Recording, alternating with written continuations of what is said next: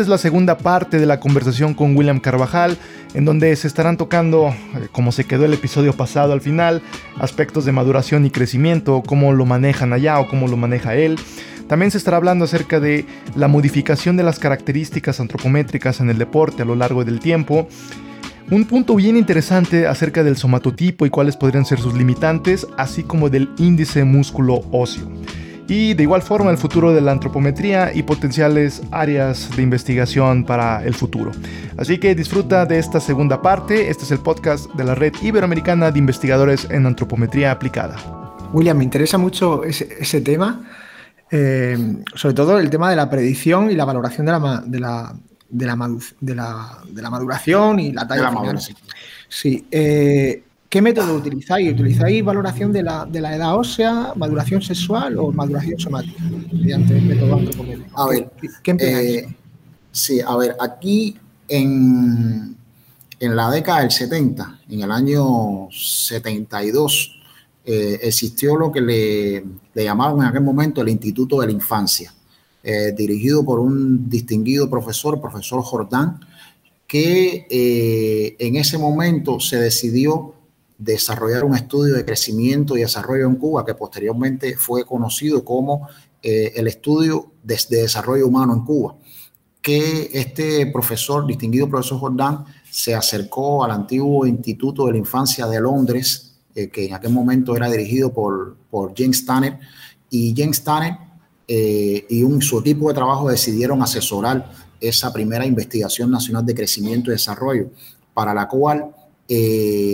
ellos eh, crearon o implementaron todos los modelos para la valoración de la maduración ósea eh, en, la, población deportiva cubana a partir de un estudio gigante que, desarrollaron, en el cual también se crearon los patrones para, evaluar, por ejemplo, los percentiles peso, estatura, peso para la talla, peso para la edad, eh, los percentiles para valorar también la maduración sexual, eh, y nosotros ese, ese, ese, ese estudio permanece hasta, hasta nuestros días como el estudio de referencia para evaluar a la población cubana, lo empleamos mucho para eh, evaluar a los atletas, a los atletas, aunque, aunque por la tendencia secular, por la tendencia secular del desarrollo, ya quizás esos datos no tienen hoy eh, esa validez, pero todavía los seguimos utilizando para evaluar a los atletas. Pero fundamentalmente, eh, nosotros tenemos una, una, metodología de trabajo que, eh, según lo que nos pidan, nosotros así, por ejemplo, si nos piden evaluar la estatura definitiva de un sujeto, nosotros eh, evidentemente utilizamos, hacemos el estudio de maduración, porque tenemos la posibilidad de realizar el estudio de maduración acá sin ningún tipo de problema. Si nos piden saber si un individuo tiene un atraso, un adelanto para, para, la, para la etapa en la que se encuentra o para, para la edad en la que se encuentra, nosotros hacemos un estudio de maduración sexual. O sea, eso está en dependencia de, de lo que se nos pida. En este caso, si, por ejemplo, eh, si un entrenador está eh, o el médico está interesado en realizar un estudio eh, determinado porque el atleta, porque ve que un atleta tiene un rendimiento excepcional, muchas veces nosotros, en este caso, le hacemos un estudio de maduración ósea para determinar la edad fisiológica como tal que en la que se encuentra el muchacho, porque sabemos que esto es, puede dar mucha información sobre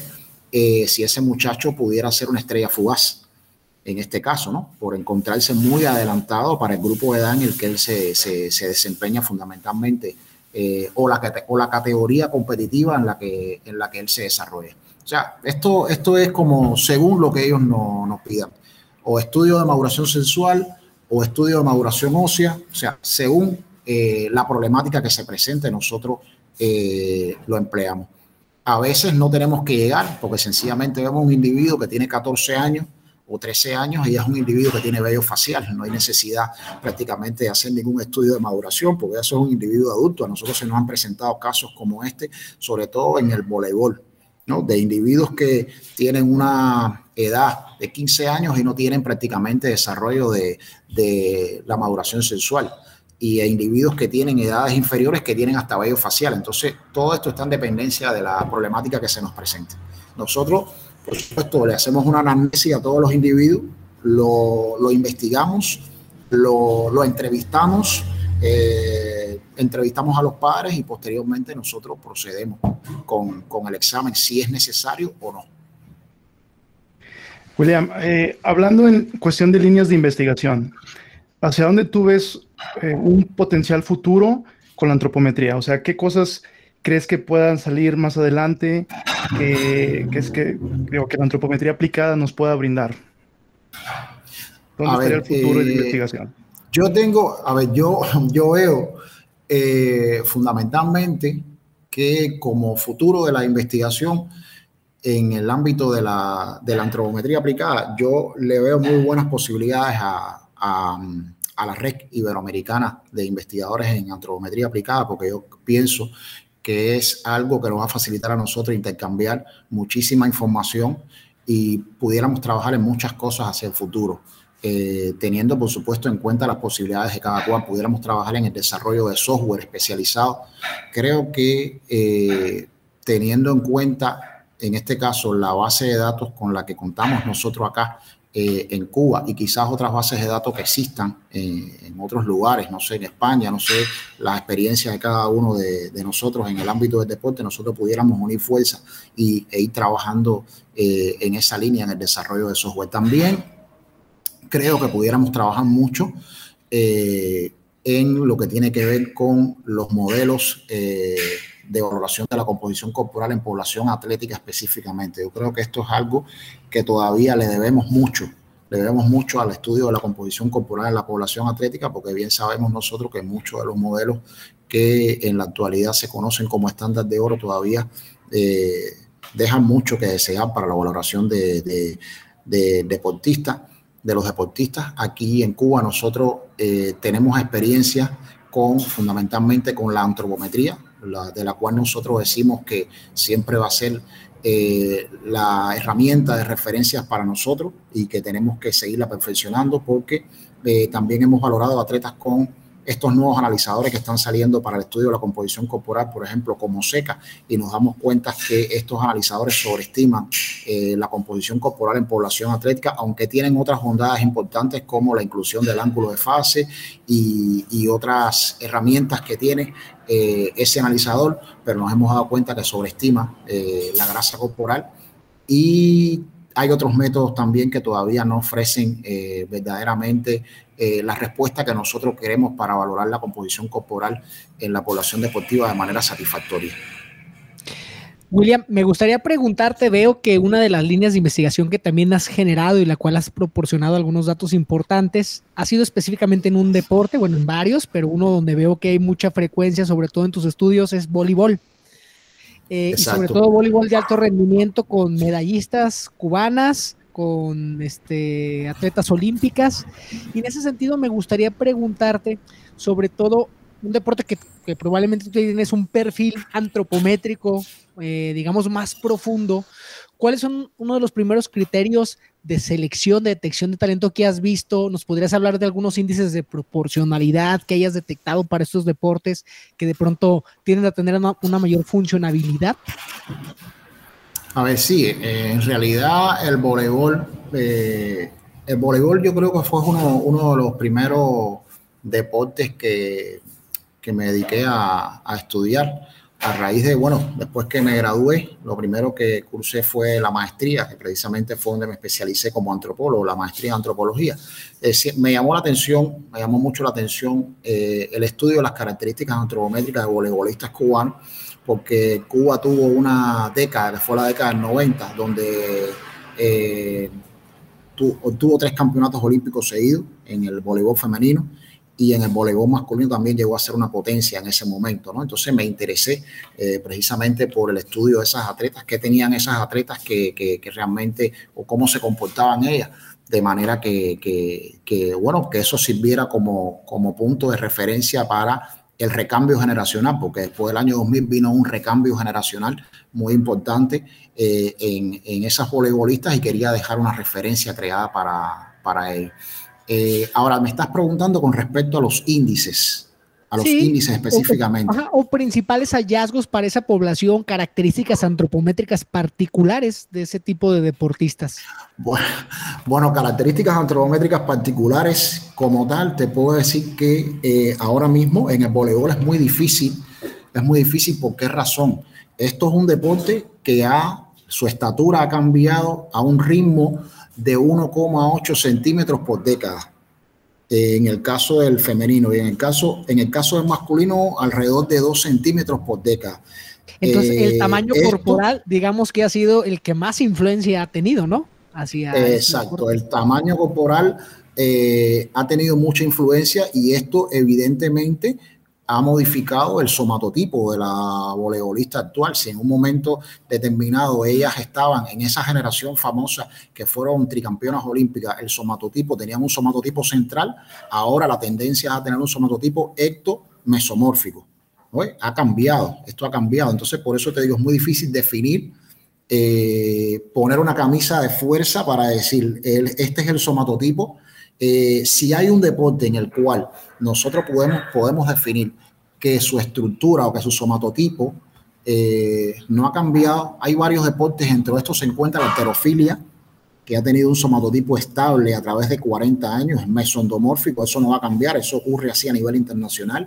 En el béisbol, que también a pesar de que ha aumentado prácticamente 20 kilogramos eh, con respecto al estudio que señalaba anteriormente, que es el estudio de Carlos Rodríguez en la década del 80, a pesar de que han aumentado 20 kilogramos, el somatotipo sigue siendo un somatotipo mesoendomórfico, eh, con una mesomorfia muy marcada. Esto no, no, fue un hallazgo de nosotros en este estudio de evolución morfológica, pero ya Carter, Lisa y Carter, desde la década del 70, en, una, en uno de los clásicos que él escribió sobre el somatotipo, él planteó que en el béisbol el somatotipo por excelencia eh, es el somatotipo mesoendomórfico porque él eh, llegó a estas conclusiones a partir de un estudio que hizo con miles de peloteros de las ligas menores de los Estados Unidos y de las grandes ligas.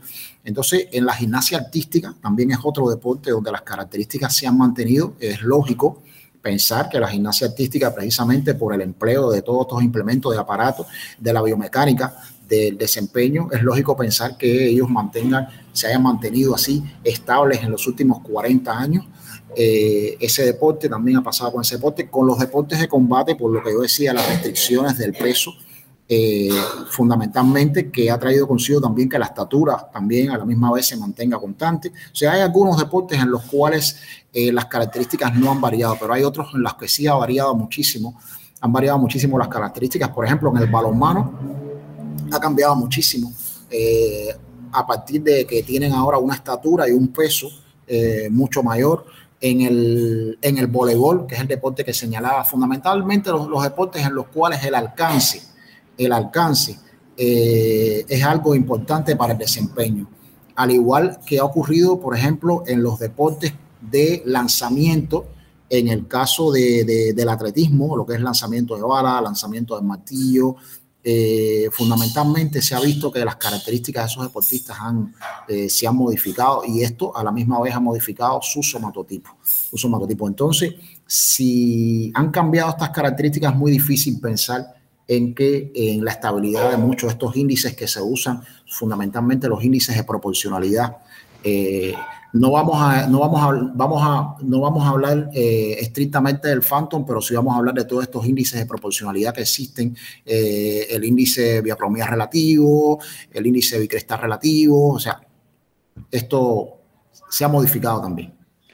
William, en ese sentido, eh, mencionas ahí algunas cosas bien interesantes con respecto al somatotipo. Primero, quisiera entrar un poquito ahí. digo, en el entendido que todas las clasificaciones pueden ser perfeccionables, al final estamos hablando de cosas que pueden mejorar.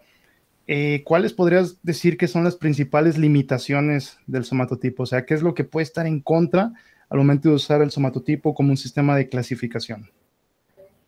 A ver, vamos a, voy a decirte algo. Eh, nosotros solamente, la experiencia de nosotros acá en Cuba, eh, el somatotipo nos lo empleamos en el, no lo empleamos con mucha frecuencia en el ámbito del control biomédico, el entrenamiento deportivo. Eh, solamente lo, empleamos en los deportes de arte competitivo, eh, en la gimnasia rítmica, en el, la natación artística, que antiguamente fue el nado sincronizado. Eh, lo empleamos por las características de estos deportes donde hay una evaluación de la figura, que es algo subjetiva, pero bueno, los árbitros tienen en cuenta, muy en cuenta que el conjunto se vea, eh, vamos a decir que homogéneo, y en este caso lo empleamos para ese tipo de valoración, pero no lo empleamos por ejemplo, para estudiar, a pesar de que ya Carter dijo también que para ellos, para él y para, y para Barbara Hick, este se comportaba como un morfofenotipo, a pesar de que ellos lo mencionaron en su momento, nosotros no utilizamos, no lo utilizamos en el marco del control biomédico en entrenamiento deportivo, porque encontrar un cambio significativo, quizás en la mesomorfia o en la endomorfia, eh, a través de las etapas de la preparación es muy difícil, es muy difícil. Ya esto lo describió eh, Timothy Opp en su libro eh, antropométrica, donde él plantea que para tener un cambio, no sé, de una unidad en determinado componente, hay que tener un cambio en la circunferencia del de brazo contraído, por ejemplo, un 30%. Entonces esto no, realmente no es algo que nos sirva a nosotros para valorar un individuo sistemáticamente.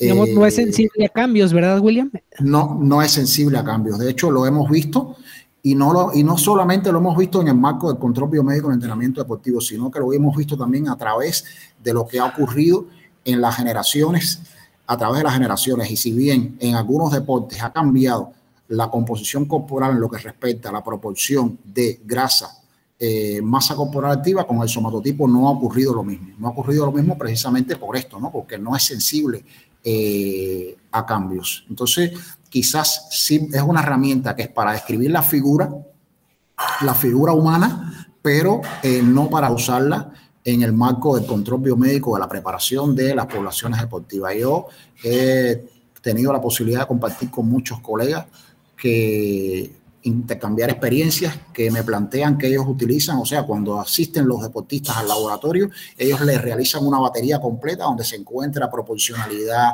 somatotipo, composición corporal, y entonces hemos intercambiado y le he dicho, mira, esto realmente tiene sus limitaciones a la hora de evaluar los cambios en la preparación. Yo pienso que ustedes si eh, optimizan todo lo que tiene que ver con el control biomédico de la preparación, lo ideal es aplicar o evaluarlos a partir del estudio de la composición corporal y bueno, que esto rinde más frutos que eh, evaluar el somatotipo, ¿no? Porque la sumatoria de pliegue, por ejemplo, usted puede ver determinada sensibilidad en las variaciones de la sumatoria de pliegue, pero no eh, cuando una vez que usted integra estas variables a lo que es la endomorfia, la mesomorfia y estos compartimentos que, tiene el somatotipo de Hickarten. Oye, y, otra, y otro interesante tema es en, cuestión del índice musculoso. Eh, bueno, se está en el entendido actual de que el límite podría estar 5, un poco más quizá en hombres y menos en mujeres. ¿Qué tanto menos en mujeres? Porque hasta donde tengo entendido donde quizá menos, eh, menos base de datos podría haber. Digo, te lo comento porque también me ha tocado evaluar chicas muy musculosas de CrossFit, eh, donde los índices músculo andan rondando un 4-6, entonces digo, me, me, quedo como con la duda si, si eso sería normal o, si ya está algo raro ahí. Eh, ¿Cuál podría ser tu, tu opinión al respecto? Bueno, nosotros, tenemos la, según la experiencia de nosotros, casualmente el sábado pasado yo estaba eh, compartiendo con un colega que se forma ahora el día 14 como, se gradúa como diplomante de, cultura física y precisamente su tesis eh, tiene que ver mucho con estos índices eh, músculo óseo propuestos por nuestro querido colega Francis. Y, que por cierto anduviste trabajando con él, ya nos platicarás, que si Francis nos escucha, te mandamos un, saludo. Sí, sí, cómo no.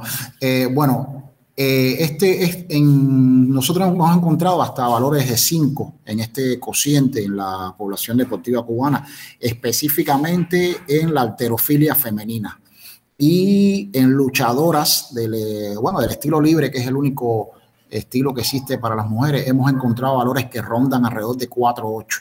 En el caso de los hombres, en la heterofilia, hemos visto valores que sobrepasan los 5, eh, alrededor de 5,40 y tanto. Y tenemos deportistas que sí, que tienen estos índices que están muy por encima de, este potencial eh, eh, genético, que, o sea, lo que está predicho según el potencial genético, según Carter, que creo que también fue el que dijo en un momento que esta relación podía estar alrededor de, de 4, 4,5.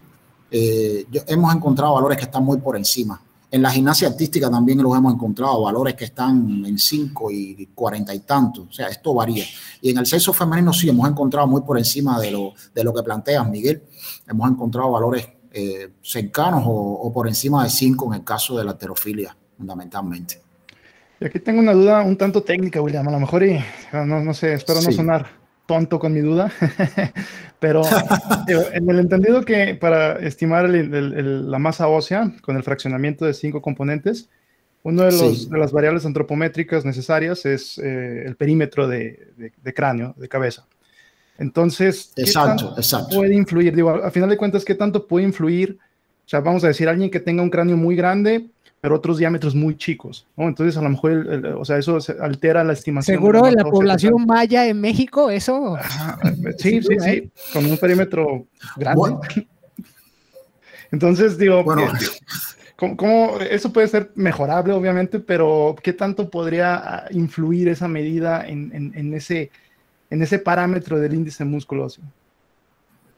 Sí, bueno, habría que probar, habría que probar en este caso, porque en definitiva, eh, sí, realmente los valores que, aporta la, en este caso, bueno, la circunferencia cefálica, eh, no creo, creo realmente que para mí me parece que es yo lo veo un poco como que despreciable, ¿no? No son valores que tienen una influencia muy grande, me parece. Pero bueno, de todas maneras, habría que probar, ver cómo, cómo, cómo ocurre, o sea, las diferencias eh, entre grupos, vamos a decir, entre grupos étnicos diferentes, a ver cómo esto, mm. comparativamente, cómo se vería. Sí, cómo pudiera influir en este, en este índice músculo óseo. Es una pregunta interesante que es una pregunta interesante que acabas de hacer. No me había fijado en esa particularidad. Qué bueno, Miguel. Eh, pero sí. Aunado ahí. Pero mira, salió una, salió una buena, salió una buena interrogante, salió una buena interrogante de este intercambio. se me ocurre pensar, perdón, perdón, Charlie, se me ocurre pensar en una nueva metodología quizá que a lo mejor no abarca el cráneo, no, no, no estoy Eso, seguro. Sí, eso, eso es ahora mismo que estaba, que estaba razonando ¿no? sobre esta pregunta, estaba pensando en esto, una metodología que quizás no abarque el cráneo y bueno, dar valores en función de, la ausencia del cráneo y solamente eh, el esqueleto, el esqueleto sin incluir el cráneo en este caso. Yo creo que al final del día ha de ser una proporcionalidad este, este modelo matemático que generó la doctora Kerr. Uno sí de los modelos que, o de las variables que yo he conocido que más influencia tienen sobre el peso de la masa esquelética, sin lugar a dudas ha sido la lateralidad, ¿no? El diámetro bilio-crestidio eh, ha, ha demostrado ser una de las variables más importantes, más relevantes, más significativas para el cálculo de la masa esquelética, ¿no? Como explicación incluso hasta de la masa corporal. Sí, ustedes, ustedes son usuarios del método de Rojiker. Eh, somos fans. son fans, lo utilizan. Quiero decirles que eh, este método de Rojiker eh, en Cuba tiene una historia. En Cuba tiene una historia porque se comenzó a utilizar por acá eh, alrededor del año ochenta y tanto, una vez que fue introducido precisamente por ellos eh, yo creo que en el año 93, cuando sale un artículo que sale en la revista APUM, me parece, ese modelo o método de fraccionamiento antropométrico de Rojiker, eh, un método para utilizar en medicina y nutrición, creo, algo, un nombre parecido a este. Aquí en Cuba se utilizó durante muchísimo tiempo, después que se estuvo utilizando el método de Pariscoa, que era un método de fraccionamiento, un método bicompartimental, es el, yo creo que fue el método de referencia que introdujo Carlos Rodríguez en la década del 70, después que él estuvo una visita por allá por la República Checa y que se enamoró de, este, de los estudios de de Yana Pariscova, eh, que de alguna manera influenció mucho, influenciaron mucho a Cuba. Ya en la década del 80 se comenzó a, utilizar este método de fraccionamiento de Rojiquet, pero los médicos lo desecharon, o sea, los especialistas en medicina del deporte lo, lo desecharon por lo que le pasa a todo el mundo, porque se perdían una cantidad de kilogramos que al final usted no sabía qué atribuirle esto, si realmente era la masa grasa, si es la masa muscular, porque las predicciones sabemos bien que el modelo de fraccionamiento de Rojiquel tiene un punto de corte que plantea que eh, una buena predicción debe estar por debajo de un 95%, ¿no? O debe ser similar a un 95%. Entonces, eh, esto pasaba con mucha frecuencia en el deporte eh, de alto rendimiento acá en Cuba y muchos médicos eh, desecharon, comenzaron a desechar este método y siguieron trabajando con el método de Yana Pariscoas, que fracciona el peso corporal en masa corporal activa y, kilogramos de grasa. Posteriormente, eh, en el año 2008, nosotros decidimos eh, recopilar toda esta información disponible desde la década del 80 para tratar de validar ese método en población deportiva cubana, a ver hasta qué punto el método realmente había sido efectivo o no, después prácticamente de estar alrededor de 10 años trabajando, experimentando con este método. Y precisamente ahí fue cuando conocí a Francis, porque publicamos en la revista eh, sobre entrenamiento.com un artículo que se llama Método de Fraccionamiento Antropométrico de Rojiquel y su validación en la población deportiva cubana, donde aportamos todos los valores de referencia para practicar todos los deportes que estudiamos. Y además eh, evaluamos realmente la factibilidad de este método en, en la población. Y encontramos, encontramos que eh, este método siempre fue más fiable eh, en los deportes en los cuales los individuos fueron más magros, en los cuales los individuos fueron más magros, y que fue menos fiable en los deportes en los cuales los individuos tenían mayor masa de tejido adiposo. Eh, sabemos desde un inicio, desde lo que se plantea en la misma tesis de, de, de, y en este mismo artículo que salió en la revista APUM, que ellos durante mucho tiempo o en ese, en ese momento plantearon que ellos iban a seguir trabajando en la perfección de este método, eh, sobre todo en lo que respecta a la, a la, estimación de la masa de piel, me parece, y eh, a la masa grasa. Pero bueno, posteriormente no hemos recibido eh, más respuestas sobre, sobre eso. O sea, parece que eso se quedó ahí, se quedó sencillamente en, en, un planteamiento, pero no se llevó a cabo un estudio dedicado a perfeccionar este método de fraccionamiento que no es el método que nosotros usamos como referencia en la población deportiva cubana. Lo empleamos sencillamente cuando, les comentaba a ustedes, cuando un médico nos hace, o un especialista nos hace un pedido especial para su deporte, pero nosotros seguimos trabajando con métodos bicompartimentales, como por ejemplo el método de Wider y colaboradores, que es el que eh, tenemos como referencia para valorar a los deportistas en el control biomédico de entrenamiento deportivo en Cuba eh, en este momento. Por supuesto, este, este uso, este método de Wither y colaboradores, precisamente nosotros decidimos implementarlo ah, después que experimentamos durante mucho tiempo eh, con él y vimos la sensibilidad de este método a la hora de explicar las variaciones que se suceden en los deportistas de una etapa a la otra de la preparación. Eso realmente está, se sustenta en eso y nos apoyó en este caso Lindsay Carter, que eh, nosotros hicimos una consulta y nos habló eh, muy bien de este método y las bondades que tenía este método. Entonces, bueno, eh, por eso lo utilizamos. Pero yo sé que, que, en América del Sur, sobre todo en América Central, en América del Sur, se utiliza eh, el método de fraccionamiento. Como bien dices, pues tiene sus limitaciones, sobre todo porque tienes que medir 21 variables, porque a medida que también pues eres más, digamos, un antropometrista más novel, es más complicado llegar a la precisión de ese margen de 5% y de pronto tienes que tener un grado técnico, digamos, alto para, para poder aplicarlo, ¿no? Pues en lo general, yo en mi práctica lo llevo a utilizar sobre todo con deportistas de élite, bajo unas referencias que hay de pronto interesantes, la IAF tiene algunas y que nos permite ahí comparar, pero no muy interesante todo lo que nos comentas, William. Pues cedo a Fer, que por ahí te quiere hacer una pregunta. Sí, sí. No, que coincido contigo, Carlos. Es que el, primer, el principal limitante es la cantidad de, de variables a medir, son muchas. Y, y, me ha sorprendido que, utiliza Withers, igual que, igual que uso yo y que usa, no sé, por ejemplo, ah, sé que Alicia Canda lo usa también.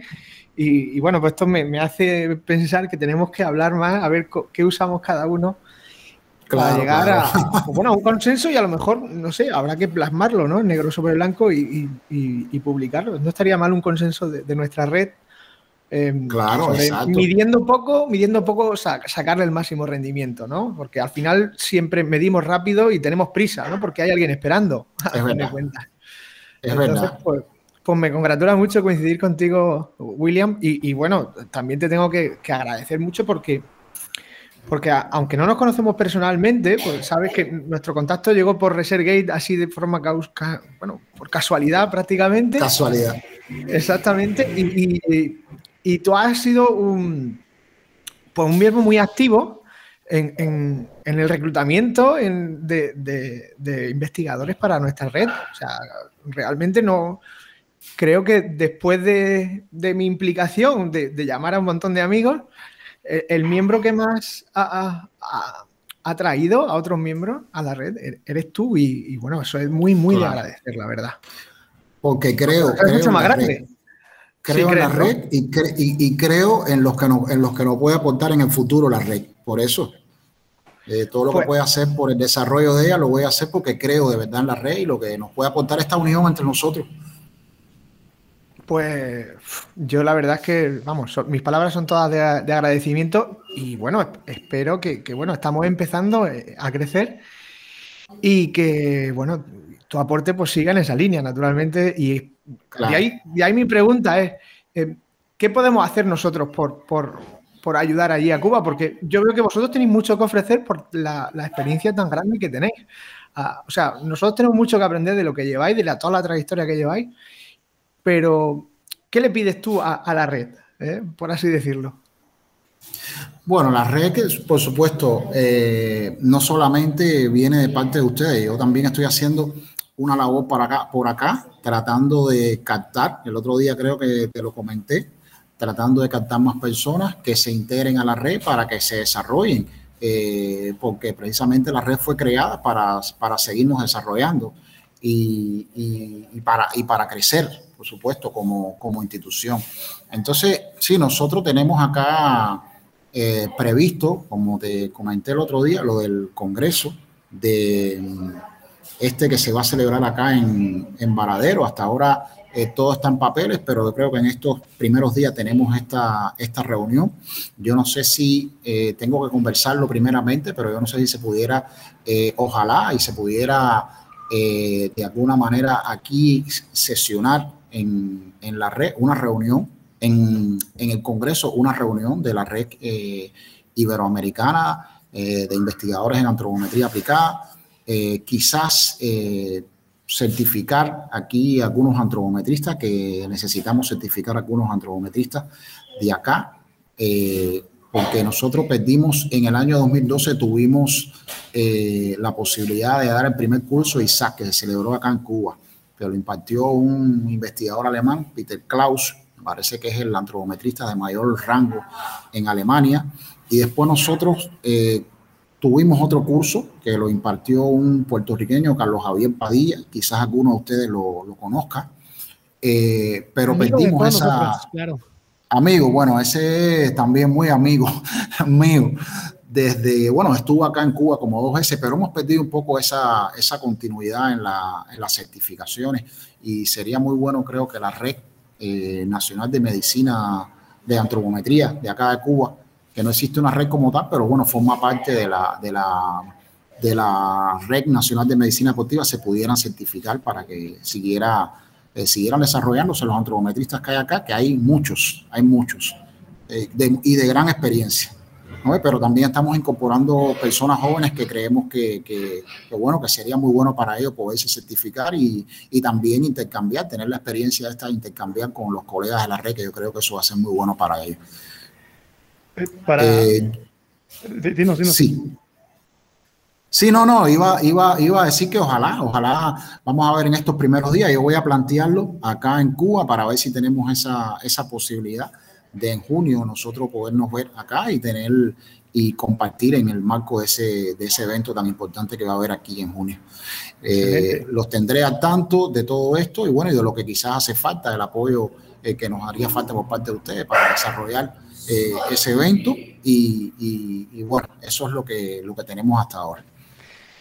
Iba, iba a preguntarte, William, para ya ir cerrando esta, este interesante episodio, esta increíble charla, ¿cuáles consejos tú le darías a, a personas, antropometristas no tan experimentadas como tú?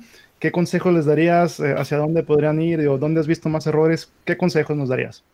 En realidad nosotros, eh, hace ya un creo que unos, en octubre de este año salió un, un artículo de, en, en, la revista Anales de Antropología de la Universidad Autónoma de México, en la cual nosotros hemos, siempre publicamos ahí, porque es una revista que tiene que ver mucho con nuestra profesión.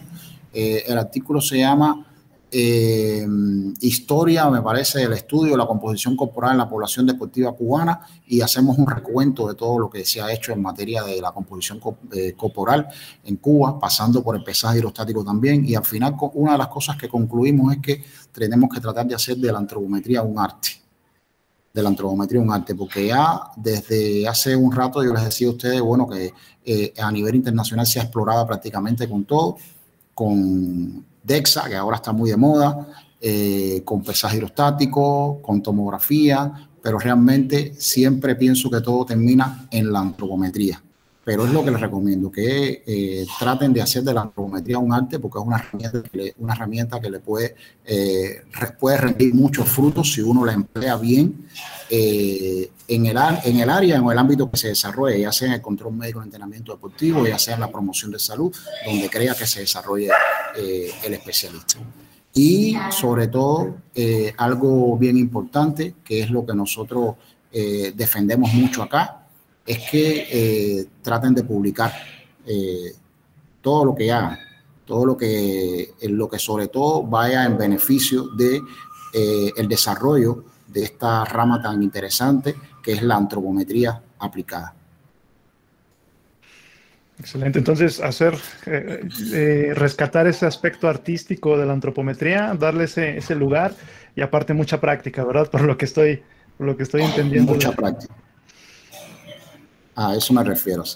William, para aquellos que nos escuchan, como dice Miguel, para ir cerrando y que nos escucharán además, ¿cómo pueden contactarte? Aquellos que estén interesados en tu trabajo, eh, ¿tienes algún método de contacto, alguna red social que, te puedan seguir? Sí, bueno, eh, tengo mi perfil de Research, en el perfil de ResearchGate, eh, Google Académico, a través de ahí pueden visualizar mi trabajo y bueno, también como mismo llegó hasta mí nuestro querido amigo Fernando a través de ResetGate eh, o a través de la misma red que es donde se encuentran disponibles todos los contactos de nosotros, o sea, la página principal de la red iberoamericana de antropometristas, de investigadores en antropometría aplicada, pueden contactarme a partir, por, a partir de, esa, de, esa, o sea, de esa vía.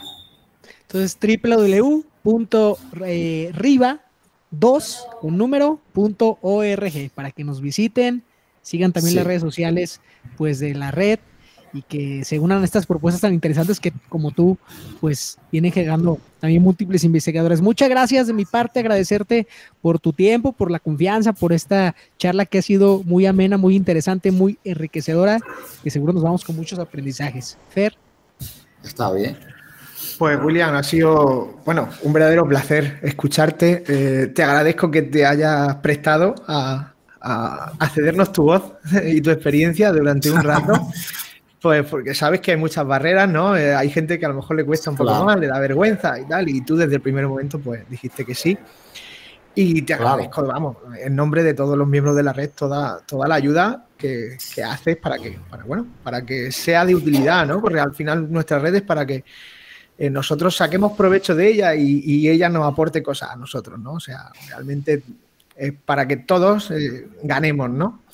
Y siempre ha estado ahí y esperemos que, la red pueda devolverte, pues bueno, toda esta ayuda que nos, que nos estás prestando. Desde luego que sí, estamos para eso, además, porque es nuestra red, es tu red. Y, y, bueno, se trata de eso, de que nos sirva, nos sirva de ayuda y de apoyo. Así que esperemos que para ese evento podamos hacer algo. Yo creo que sí. Seguro, seguro. Eso, a eso aspiramos, a eso aspiramos. No, yo también le quiero dar las gracias a ustedes.